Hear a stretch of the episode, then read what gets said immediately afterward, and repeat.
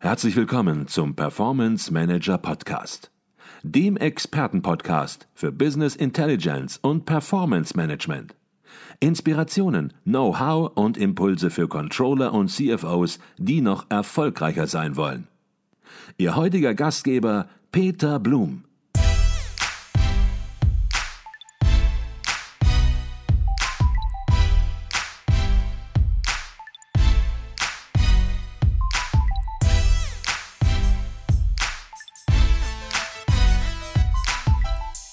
Herzlich willkommen im Performance Manager Podcast. Mein Name ist Peter Blum. Jedes Jahr wird im Herbst der ICV Newcomer Award verliehen.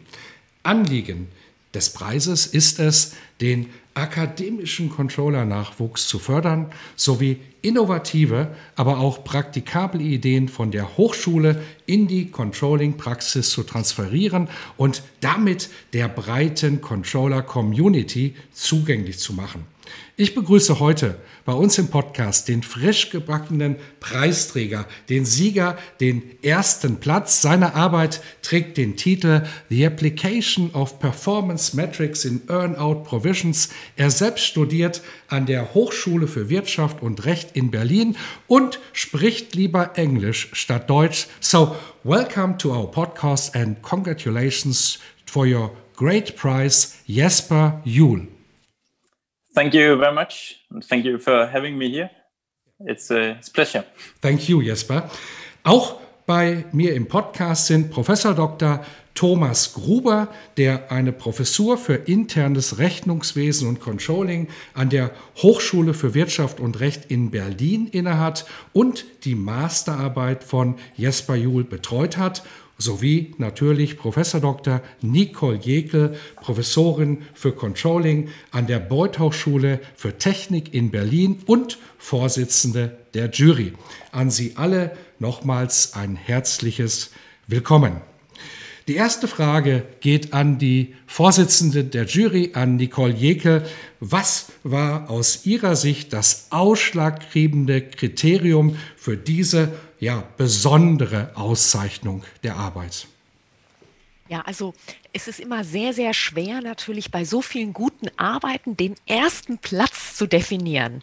Und ähm, wir haben es uns nicht leicht gemacht. Also hart umkämpfter erster Platz. Aber was war das Tolle? Also Jasper, Jul, ähm, Jul, äh, Jasper hat hier ein, äh, Jasper hat ein ähm, sehr spezielles Thema gewählt, Earn-out.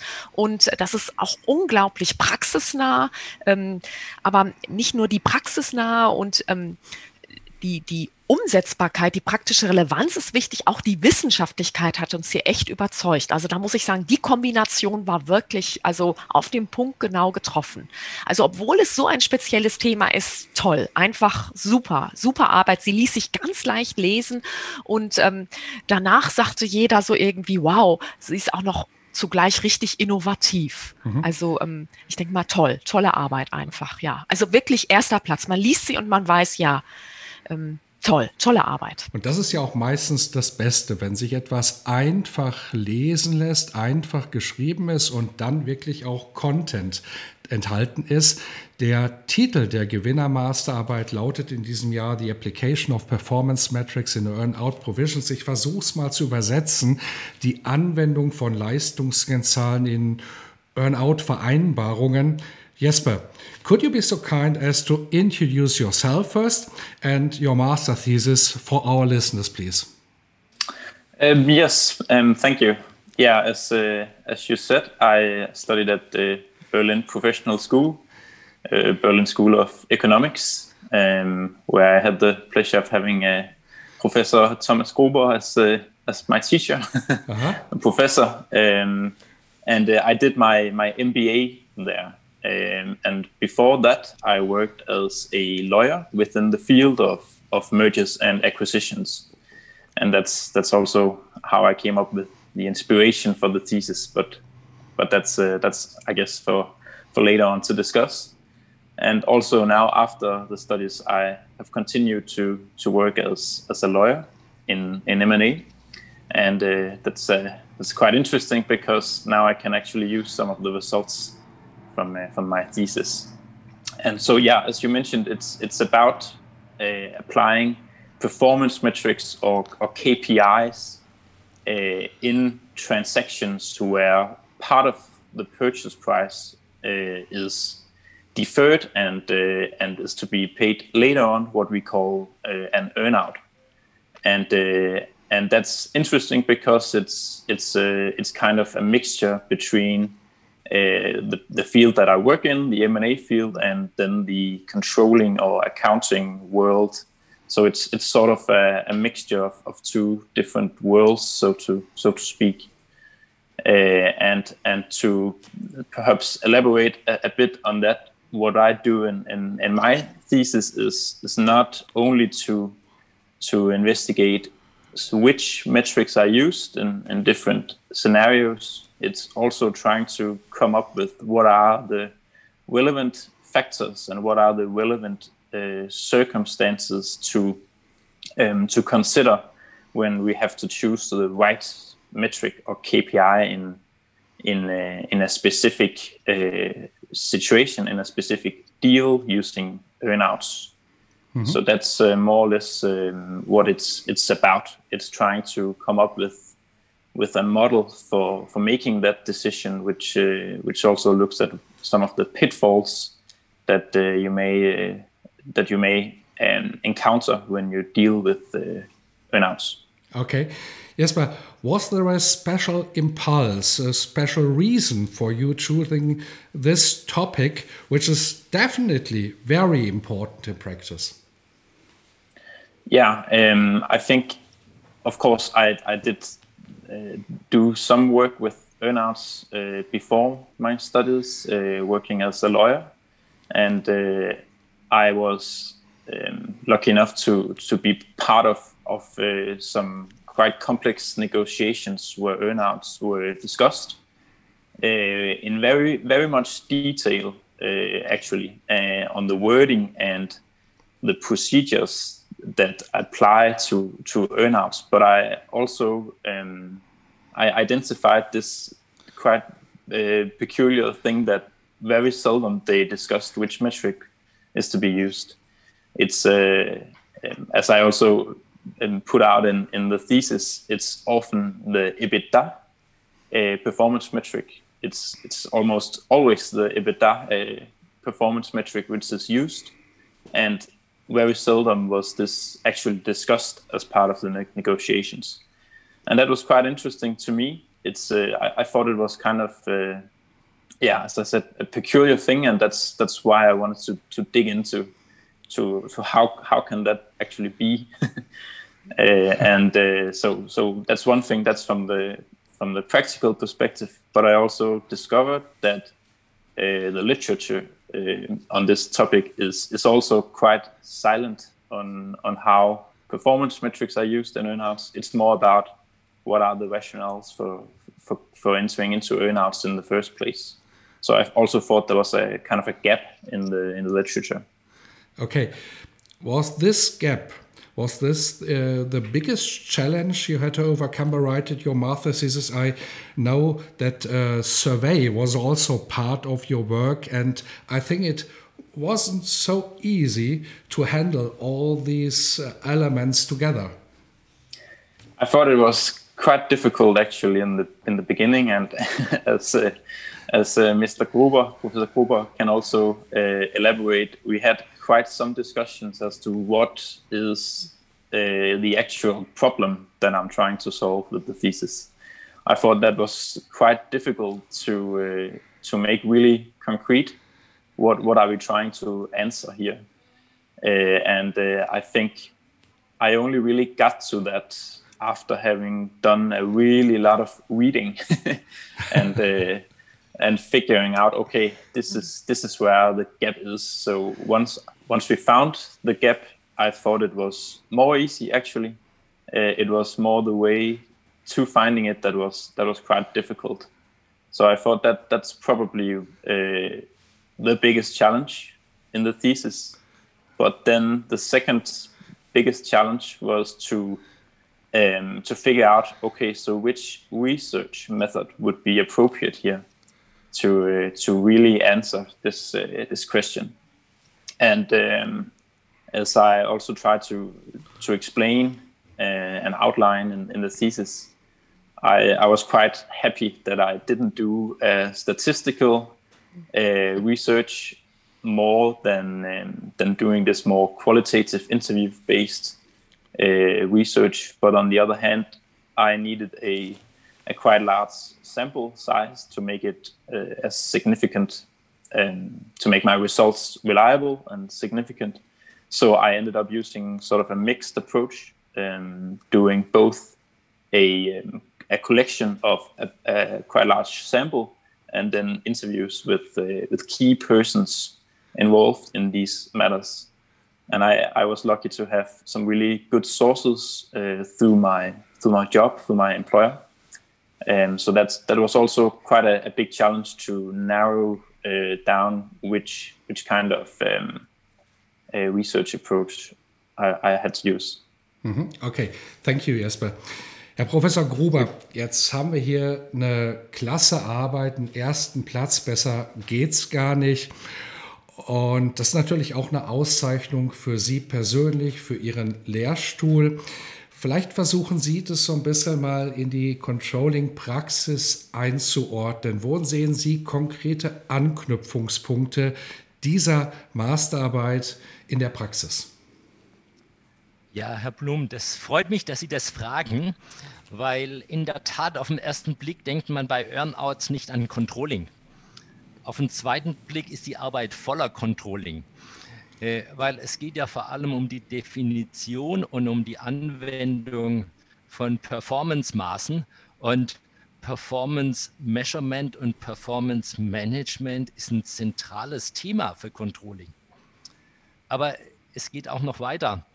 Ähm, wenn wir an die theoretische Basis dieser Arbeit denken, das ist die Principal Agent Theorie. Und gleichzeitig ist auch die Principal Agent Theorie die theoretische Basis oder eine der wichtigsten theoretischen Grundlagen für das Controlling überhaupt heute. Und Jesper Juhl definiert in seiner Arbeit äh, Szenarien auf Basis dieser äh, Principal Agent Theorie und leitet dann entsprechende Performance-Maße situationsabhängig ab. Das ist volles Controlling. Okay. Äh, schließlich der praktische Aspekt, den, den auch schon Nicole Jägel erwähnt hat.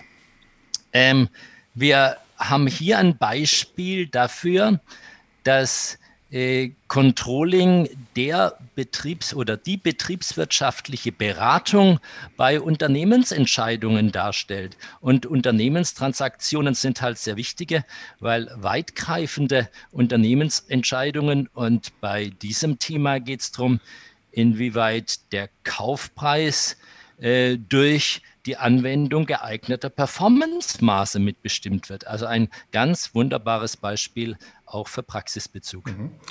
Herr Professor Gruber, wir haben eben vom Jesper gehört, dass das Thema teilweise in der Literatur noch sehr dünn bearbeitet ist. Wie kommt das eigentlich?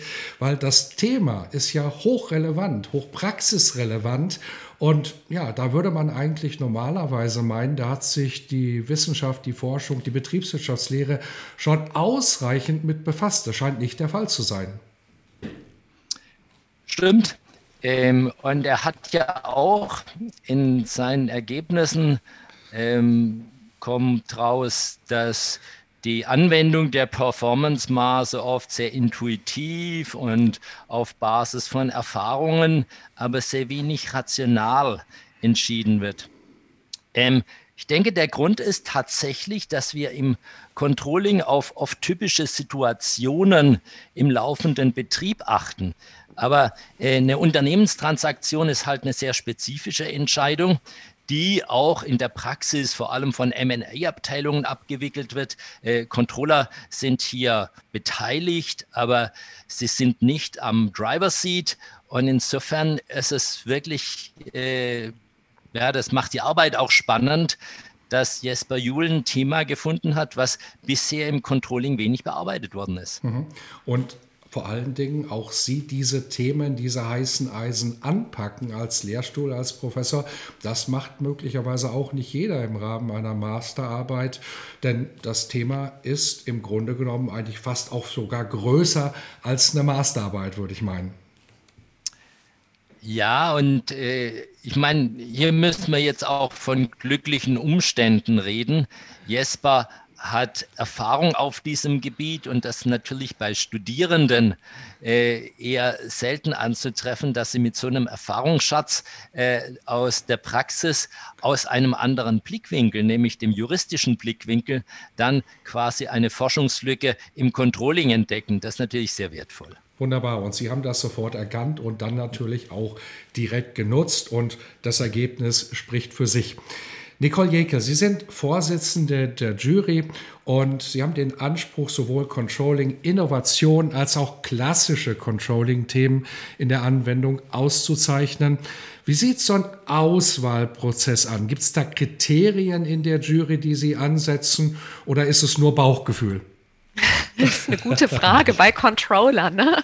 Wie rational sind wir oder emotional?